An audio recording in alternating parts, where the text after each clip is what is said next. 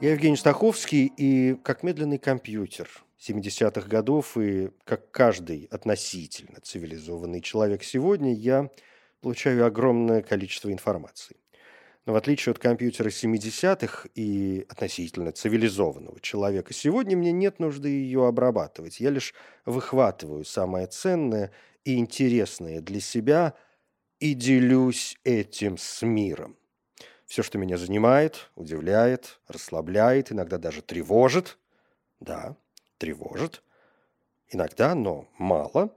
Все, что я узнал сегодня, слышал сегодня, о чем я читал и что видел, в новом проекте «Объекта 22» в смысле.